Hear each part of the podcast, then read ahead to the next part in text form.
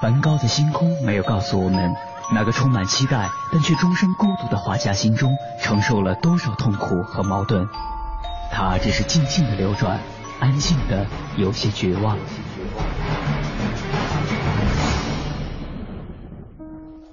莫奈的《睡莲》没有告诉我们，那个喜爱平静的人在动荡的时代中，心里有着多少的叹息和遗憾。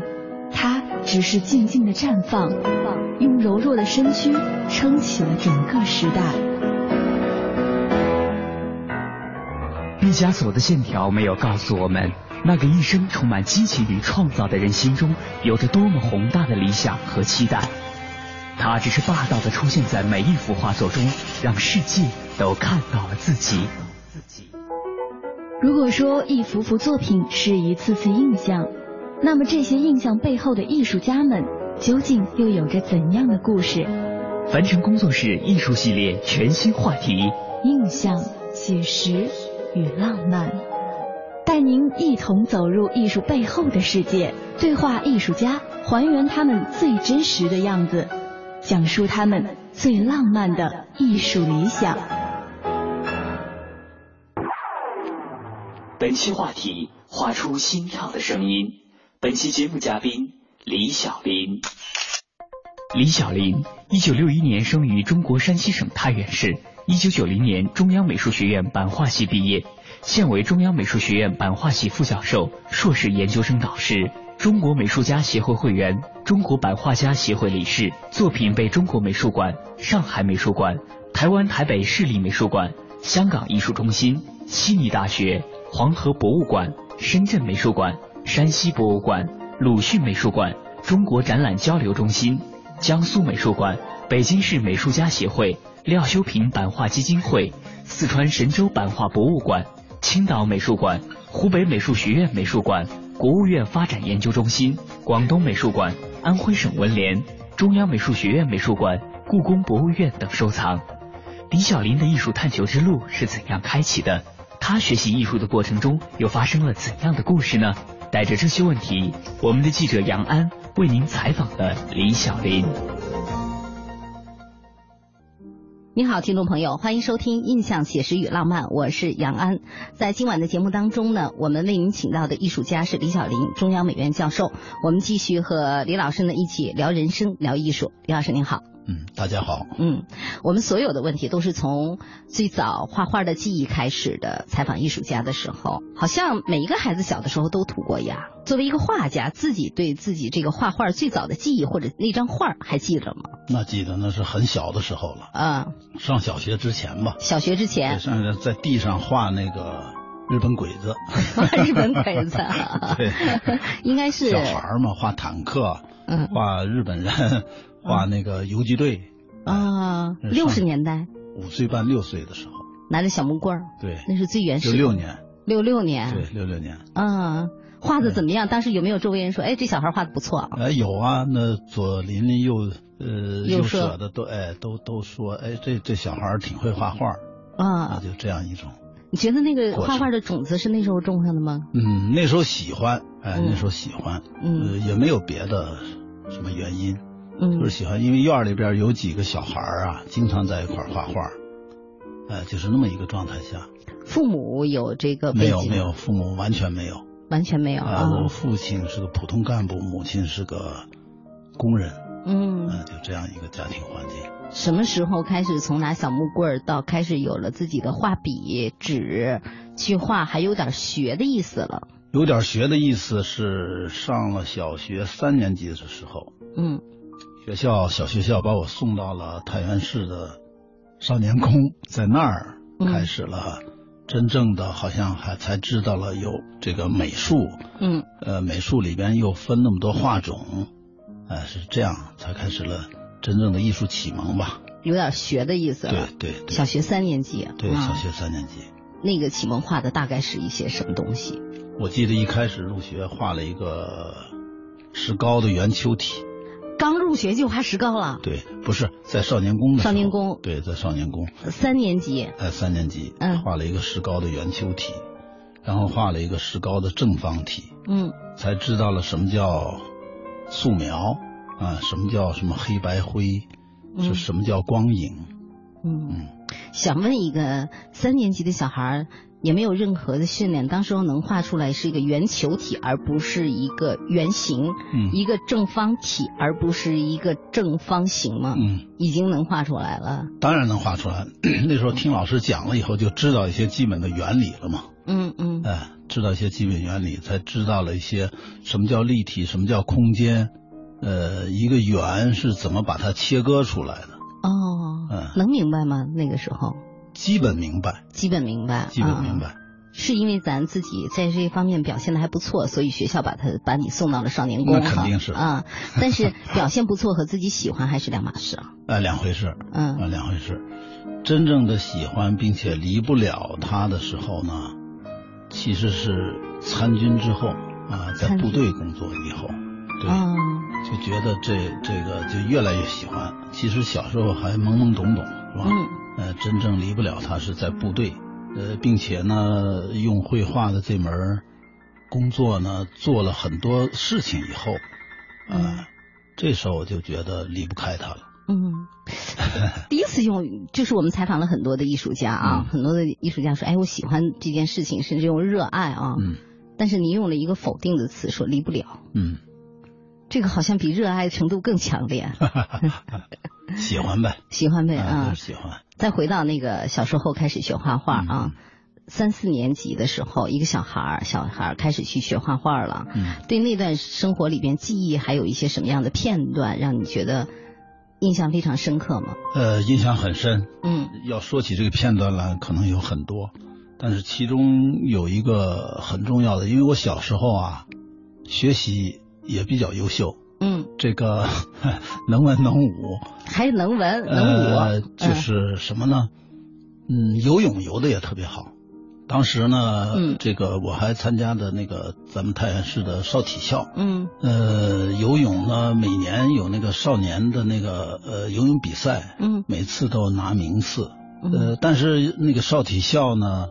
每个星期得去两次；少年宫呢，每个星期得去两次。嗯，这两个时间又是冲突的，打架了，这哎时打间，架了。当时我就记得那个少体校的老师跟我说：“说你如果是来游泳，就不要去画画。”嗯少年宫的老师跟我说，你如果是游泳，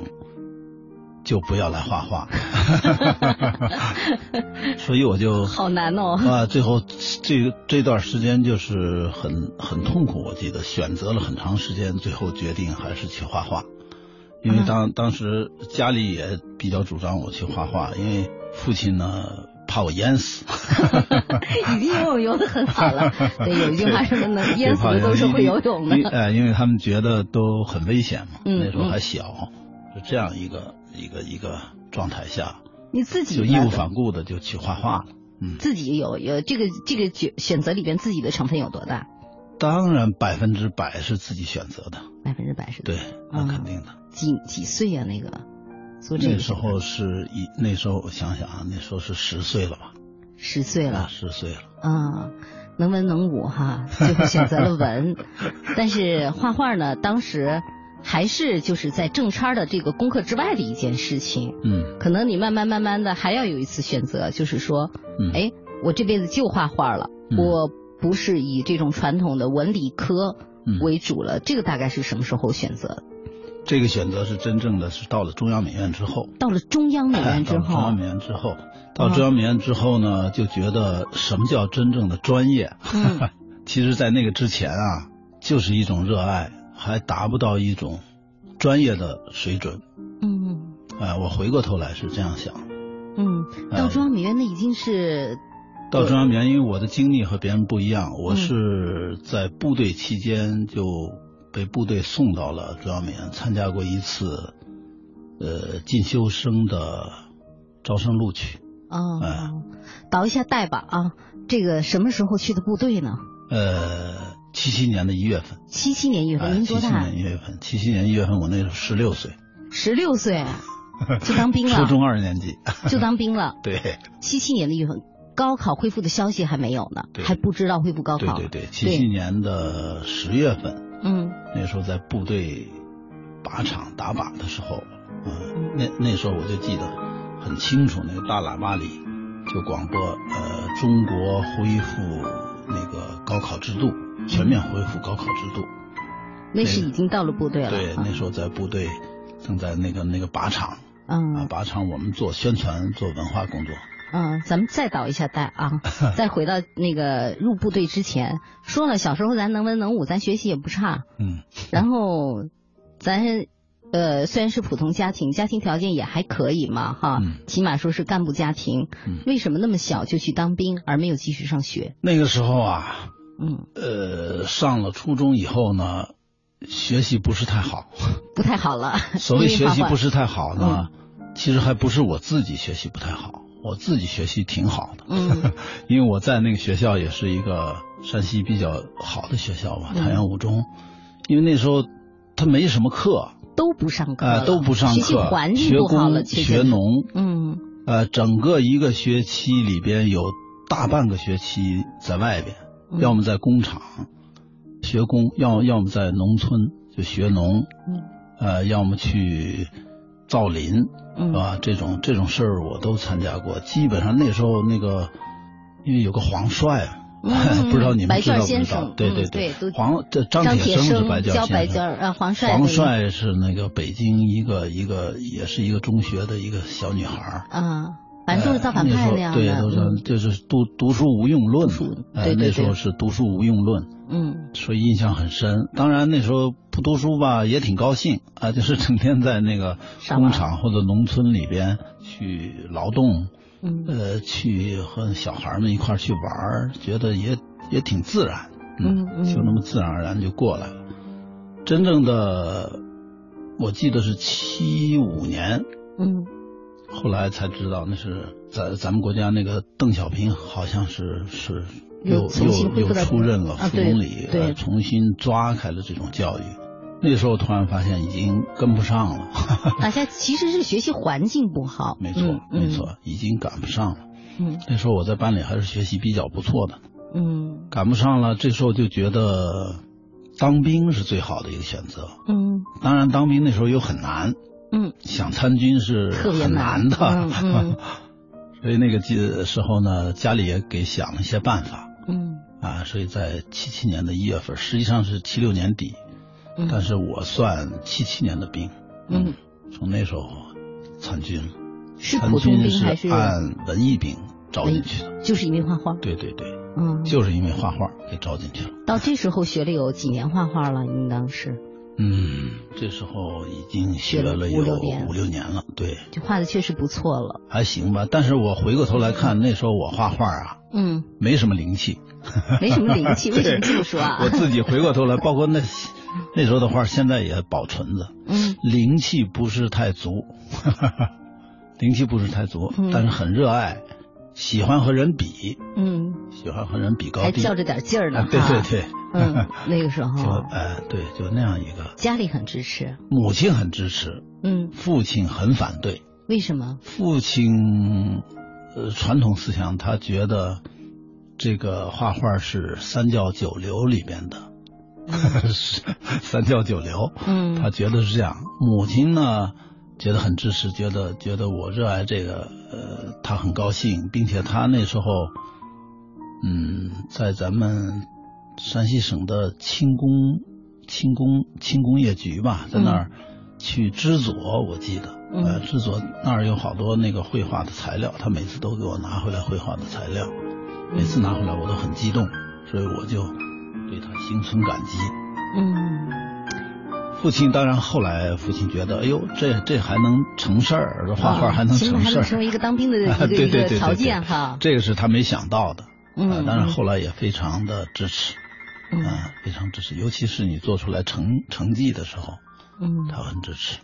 我想知道，在十五六岁当兵的时候，本身画画可以成为一个，哎，这是一个咱的条件、嗯啊，咱可以借着这个，这个不知道叫什么呀，叫一个进入这个军营的一个名片哈，可以进去了，还是你确实也就想做这件事了？这个成分大不大？确实想做这件事，确实想啊做确了，实想做这件事。嗯，但是实际上一去了部队呢，和做这件事没什么关系，没关系了，哎，没什么关系，因为嗯去了部队以后啊，呃，你才发现那个环境嗯和所谓你热爱的你的你的这门儿咱们叫事业吧，嗯关系不是太大，更多的是对个人的成长，嗯啊、个人的这个精神上的成长，啊、或者是工作上的经历，嗯嗯，或者是毅力，更多的是对你对对你的一种毅力的培养。嗯，我我现我现在回过来想，可能是这方面你们更去多一些，你们去部队不画画干嘛呢？因为我在一俱乐部队啊，他得下连队嗯啊、呃现在新民联训练就是当一个军人来训练，哦训练完了以后就下连队了，嗯下了连队和画画更没什么关系，嗯，因为我我在那个部队是炮兵，炮兵，呃，对， 北京军区炮兵。您打过炮吗？ 我在那连队是四管机枪，嗯就是苏联嗯那个给中国的那个四管机枪打打飞机的那个。这倒实现了你小时候打日本鬼子什么的 对那对个。，嗯我还是那个一个三枪手，三枪手干什么？是压压弹的，就那哦我四知道管机枪很大的那个呃子弹啊，往里面压的。嗯我呢，从小在家里啊，其实干活不太多，因为在部队呢和部队的一个结构啊，它嗯它是这样的，它农村兵占到了三分之二，城市兵占到三分之一。嗯呃，农村兵呢都是经过体力劳动、会劳动，嗯，啊、这城市兵呢大部分都不太会劳动。人家是吃过苦的。哎，对对对，嗯所以呢，在部队在连队基本上是干的体力活儿。嗯我那个连队同时肩负着农场的这个呃任务，嗯呃，种花生啊，种玉米啊，种高粱啊，哦，养猪， 哦农活也得干。对对，都得干，什么都得干啊、嗯呃所以这个时候我是实际上最弱的，嗯，虽然咱游泳很棒，啊我但是你我跟人家一比我，我我我是班里边是最弱的，年龄也小。对，那时候年龄也小，年龄是最小，啊，而且在这方面是最弱的，所以那时候也是经常遭到班长的批评的。嗯嗯嗯， 问题咱小时候不服输，咱爱跟人比呀，这怎么办呀？所以非常郁闷啊！ 嗯但是有一次我出头了，啊哈哈，就是连里的呃那个那个幻灯，嗯画那个幻灯，呃那时候的部队啊，呃做这个文艺宣传呢、全靠那幻灯。嗯嗯团里边有幻灯比赛，连里边每一周放电影之前都得放幻灯片。画那玻璃上还哎，是？对，画在玻璃上，那时候的嗯老的幻灯机，那时候我就有点施展开了，经常被啊抽的那个连队，在那儿经常一画画好几天，嗯又逃避了 劳动， 又能把自己的这个这个身手给显出来了嗯啊。我们有一个那个艺术家采访的时候，跟我们偷偷的说吧，其实很多艺术家是为了实在不想干那个重体力活儿才去做这行的。那时候那时候我也努力去干重体力活，可是 不行，不嗯行实在比不过别人。咱基础不行啊对，，但是这个我我记得有一次就是那个，呃因为他农场嘛，那个嗯起猪圈，啊那河北那个猪圈，河北正定县，在正定嗯对，咱们在这正定，河北正定县那个猪圈呢，它是它是挖一个大坑儿，嗯开春了以后啊，一年的那个猪粪，那个那个得从那底下得挖上来，嗯一个大坑里坑儿里边儿，那个部队挖起猪圈都是比赛的，一个人一个 坑儿，你得跳下去看谁最早那个挖完。嗯我当时跳下去都齐腰身，嗯嗯，那是存了一年的那就个。你这么大个儿，他都起 腰身对啊，我进去那个脑袋都露不出来，很深啊，然后一铁锨一铁锨呃往往往往上来来挖，嗯我是全班最后一个。 当时那个副班长，嗯哎，也是我的副班长，也是个城市兵，是个是个军人的子弟，他对我帮助很大啊啊，因为别人围着那个猪圈耻笑我的时候，然后他把那些人都那个撵走，然后跳进来帮我一块儿挖完。啊，当然我这个班长现在也是咱们部队的一个一个很很优秀的一辈子的朋友了，等于对是对对，一辈子一辈子的朋友，所以这个我印象是总也忘不了。嗯 现在我们都经常聚会，经常聚会。对嗯那段经历其实对你，因为我对小明老师的这个后来的作品还是看到一些哈，也之前采访也做一些功课的话，我觉得可能对你之后的艺术创作路还是有影响的，应当说。呃，毅力上的培养，啊毅力上的培养。我觉得最主要的是毅力上的培养，意志上的那个锻炼，嗯嗯嗯，这方面我后来就觉得这个是很重要的，很重要。嗯，很重要的。什么时候开始慢慢慢慢的在部队这个咱们靠幻灯让人家哎发现这这孩子这儿还有一手，开始做的更多一些了，因为画画这事真不能停啊。嗯，那是从八十年、七十年代末那就说这种这种体力活做了三年，没有，吉利活做了半年，做了半年，啊、做了半年一个非常好的机会，就是粉碎森邦，嗯粉碎森邦的这个部队的大礼堂啊，团部的大礼堂要悬挂毛主席和华主席的像。嗯没有人会画。哎，这、哦这时候团里边一个文化干事正好到连里边来，嗯也是来采访吧，嗯就发现我画的不错，然后把这个事情就告到团里的团首长那儿。嗯团首长很很重视，就把我抽到了团里，让我拿着铅笔说：“你给画一个毛主席和华主席。”我那时候很不客气，我说我画的很好， 很自信照着那个像，哎，照那个像用了一个下午画了两张给他。他那时候还将信将疑，觉得这么大的两张像你能不能承担得了？我说啊没问题。那时候吧胆儿挺大，嗯嗯，没问题，就答应下来。答应下来，这时候呢，在连连队待了半年，被抽到了团里，就为了完成这两幅像，这两幅像，哎、嗯，整整画了三个月的时间，多大呀？这两幅像有呃，很大，高可能有四米多高，非常大，哦大礼堂哦里面挂，啊、哦哦四米多高，两两幅，画完以后，团领导非常满意，嗯呃，非常满意。我印象很深的时候就是那次那个团里开大会，嗯，头一次这个这两幅像挂在礼堂， 然后我作为一个战士在礼堂那个下面看的这个两幅像，嗯然后那时候部队嘛，每次开会都得起立嗯唱这个国际歌， 嗯那时候我看这幅像，唱着国际歌，心里面嗯这个由衷的。自豪自豪，对，哦自豪感那个就油然觉而得 生血一股一股往上涌。因为哎但是很这兴说奋 嗯明说明你的功力还很好啊。那呃，那种功力，我觉得、嗯应该没什么问题了，应该打、打嗝放大，啊，对对 对，是吧？嗯嗯有点儿基本功，然后打嗝放大，它基本八九不离十嘛，嗯嗯啊，自基信本八心九也不很离十足。对对。嗯，那以后就干这事儿就多了。呃，那以后后来师里听说了，整个就传遍了，又把我抽抽到了师里，接着画啊、哎、呃给师里又画了几张大的，啊、然后就不停的就在在做这对，样的然后事不停的就就做这种幻灯比赛，也是全师也是拿第一名，嗯在市里就是个挺有名的人。嗯这时候呢，军里边 开始搞创作，哎，后来真正的介入创作是被被抽调到北京军区炮兵，就香山脚下炮兵司令部，嗯抽调到那儿才开始真正的搞起了创作，啊搞起创作，参加全军美展、嗯全国美展，嗯，哎，实际上是从那时候才开始。这就不是打格子的那些东西了。对，对对，嗯，这是八零年，哎八零年，八零年。十年当兵，十年艺校老师，十五年央美，李小林用十几个字概括自己三十多年的职业生涯：城市生，城市长，一切简单平顺。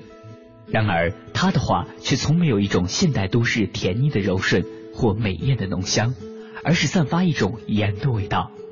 里面不仅包含了生命的咸，还夹杂着些许的涩、苦、酸、辣。而且很多的时候是那种大颗粒未尽细末的粗盐。究竟是怎样的生活经历给他日后的创作带来了这样的影响？走入部队的李小林又是从什么时候起走上了创作道路的呢？稍后回来听我们为您继续采访李小林。您正在收听的是凡尘工作室全新系列《印象、写实与浪漫》，精彩稍后继续。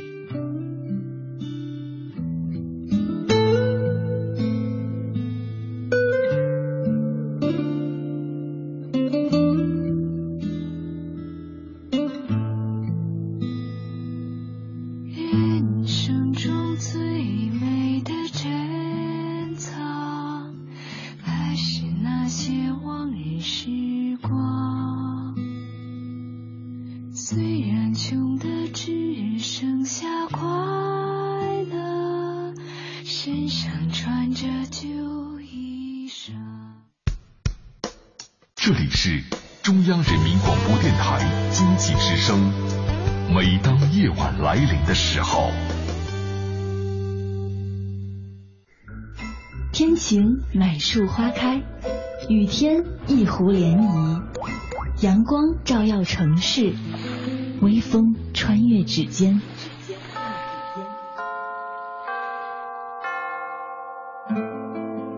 入夜，每个电台播放的情歌，沿途每条山路铺开的影子。一切因为内心有一个坚定的理想而生动。在内心的世界，艺术家们是不羁的行者。那个梦想，因为自由，所以浪漫；因为真实，所以感动。他们任由自己的想法穿越阻隔，肆意绽放。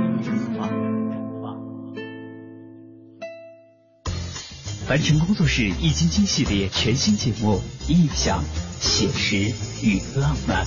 正在继续。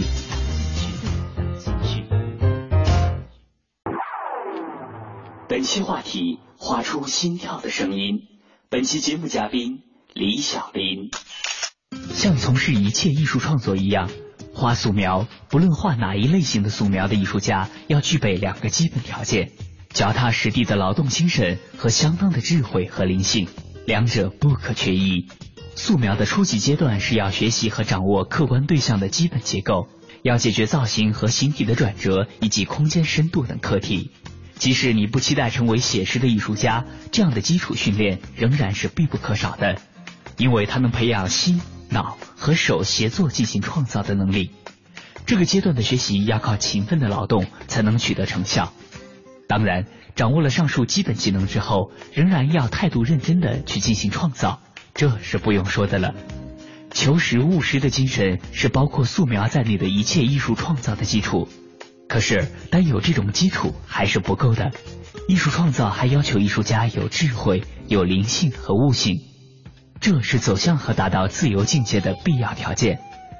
少年时代的李小林也许并不知道，自己对于绘画的喜爱以及渐渐开始的摸索学习，正是为将来的创作打下了坚实的基础。那么，他的绘画专长是否会在部队发挥出来？他又是什么时候开始思考作为职业艺术家的可能的呢？带着这些问题，我们的记者杨安为您继续采访了李小林。往回倒吧，这个时候高考恢复了，到八零年的时候都已经有好几届了，对没有对没有想过说对对对，对去考吗？对对对，想过啊，嗯想过那时候我就说起来了，在在靶场嗯听着大喇叭里恢复中国恢复高考制度。第二天我记得就我去找我们团的政治主任，我说嗯主任我要复员啊，嗯我要复员。他说为什么？我说我想回去考大学，啊，因为我还年轻嘛，这么小，我想再给我个机会，我回去考大学，让我复员。那时候呢，我这个怕领导，嗯 这个团里的政治处主任呢，就是我的直接领导啊，嗯对我很好，但是一个是一个非常严肃的，比较喜欢我的一个一个领导，嗯也呃也比较尊重我的一个领导。他说你可考虑好，啊嗯哎，因为你呢，团团里培养你啊，培养你，你要离开就非常可惜。嗯当时我毫不犹豫，我就说我不行，我必须离开。嗯，他实际上是不愿意放我。嗯第二天他又找我谈话，嗯我说，他说你不能离开，我也不放你。最后我都跟他急，因为这个事儿都跟他急了。 十几岁一孩子，对，那时候都跟他急了，急了以后有一次他就跟我说：“你再跟我急，我就处分你。嗯”这下把我 吓 坏了。他说：“凭什么处分我啊？嗯都没经过我同意。”第二个星期，部队就让我填一个表。嗯那时候提干很容易，嗯呃，好像领导什么在会上什么一决定，就马上就可以提干嗯啊，让我填那个表，我一看什么什么什么什么什么干部什么什么什么，从战士变干部了，哎，对，嗯排级，排级对，当就兵是排多长长时间啊？我那时候我七七年入伍，七八七九年提的干，两年， 对，一般要好几年的吧？一般提干得四五年，有的五六年、七八年的都有。哦，我等于是也是好领导，当然也是好意啊，强行提干。 实际上啊我其实为了挽留人才对，嗯，提干提干这事儿，当我被提干以后，我痛哭了好 几场，因为离不开了，因为离不开了。走不了了，部队有个规定，嗯，提干以后最少得干够十年，你就成了干部以后，在部队最少得服役十年，十年，呃，服役十十年才能离开，嗯，是这样一个规定。其实不是想离开部队，就是想去画画上对大对学，对对对对嗯，等于那是对一对，个是这样。没得选择的选择，对，没没有没有任何选择了，这就嗯等于死了心了，你在部队干吧。嗯，啊，所以那个时候那个心情啊，经过了很长时间才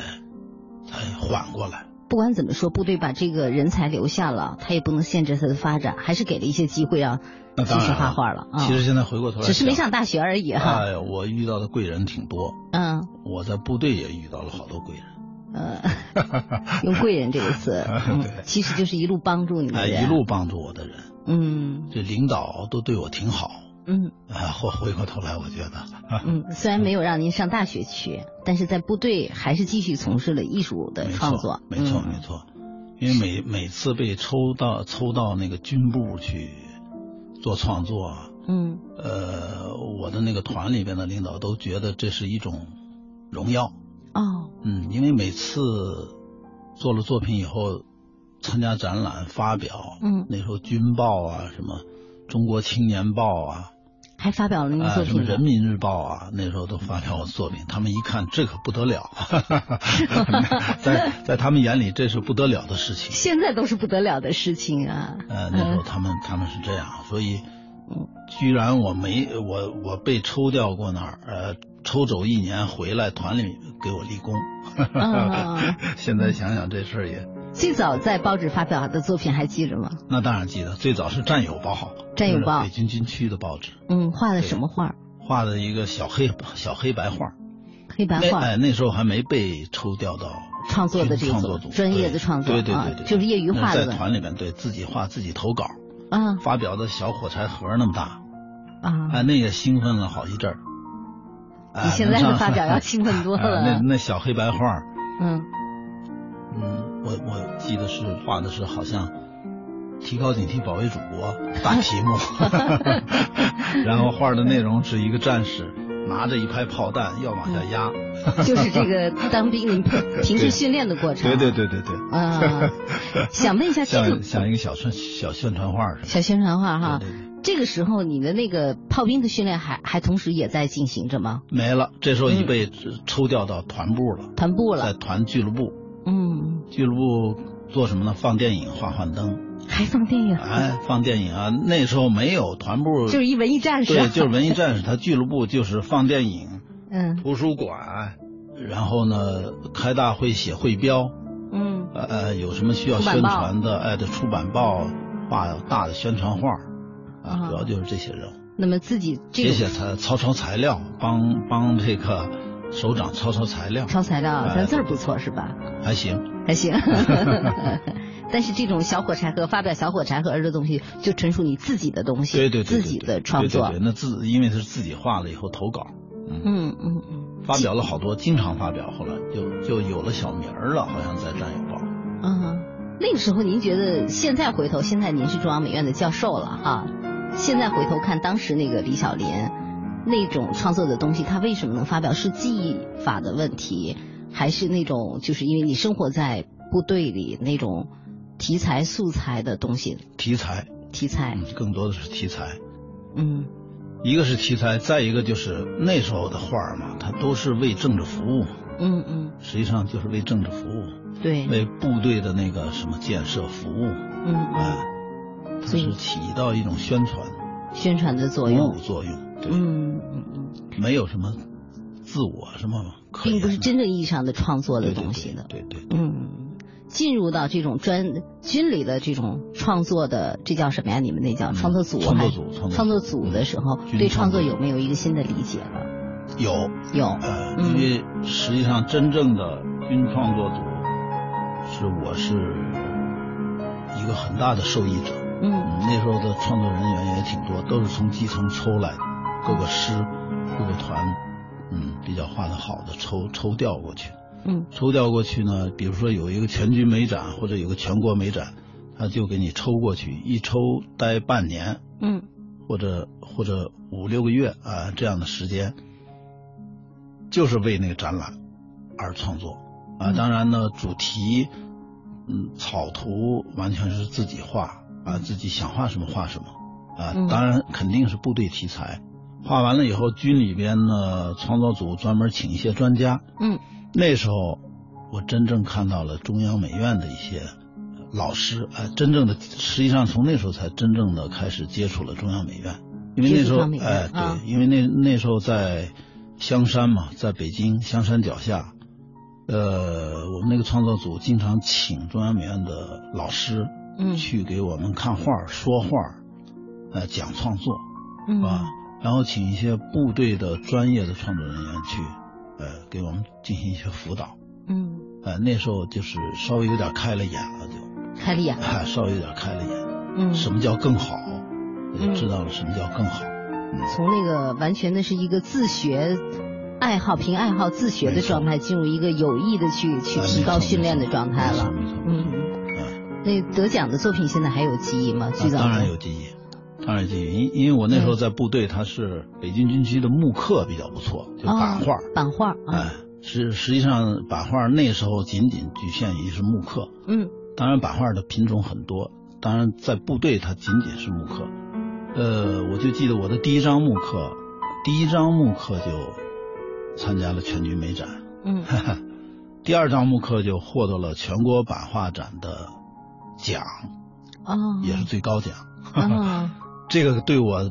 这个这个鼓励太大了太大，对我嗯完全没有想到，嗯完全没有想到，嗯刻的什么？刻的嗯两张，参加全军美展的那一张是《让心房》， 很主题的一件作品。 啊，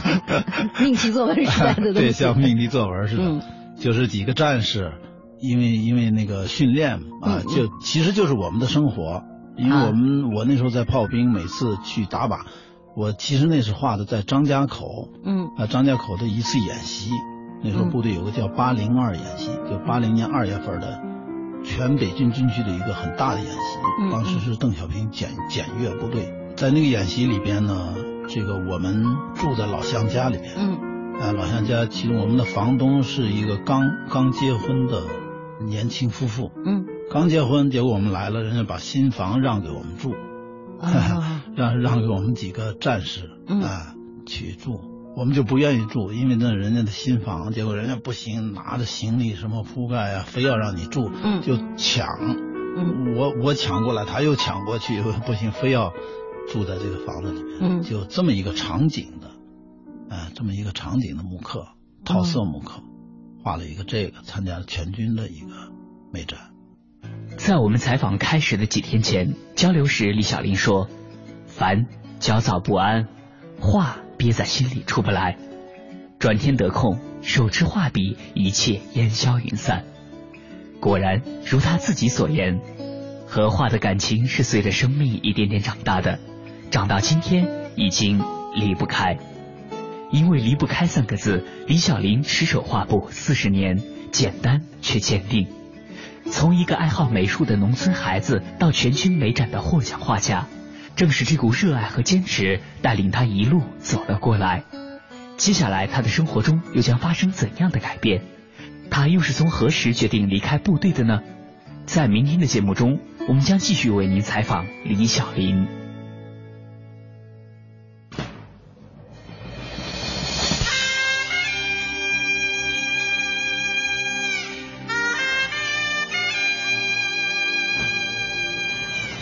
本节目由南城工作室策划制作，总策划王小晨，执行策划张明远，制作人王瑞南、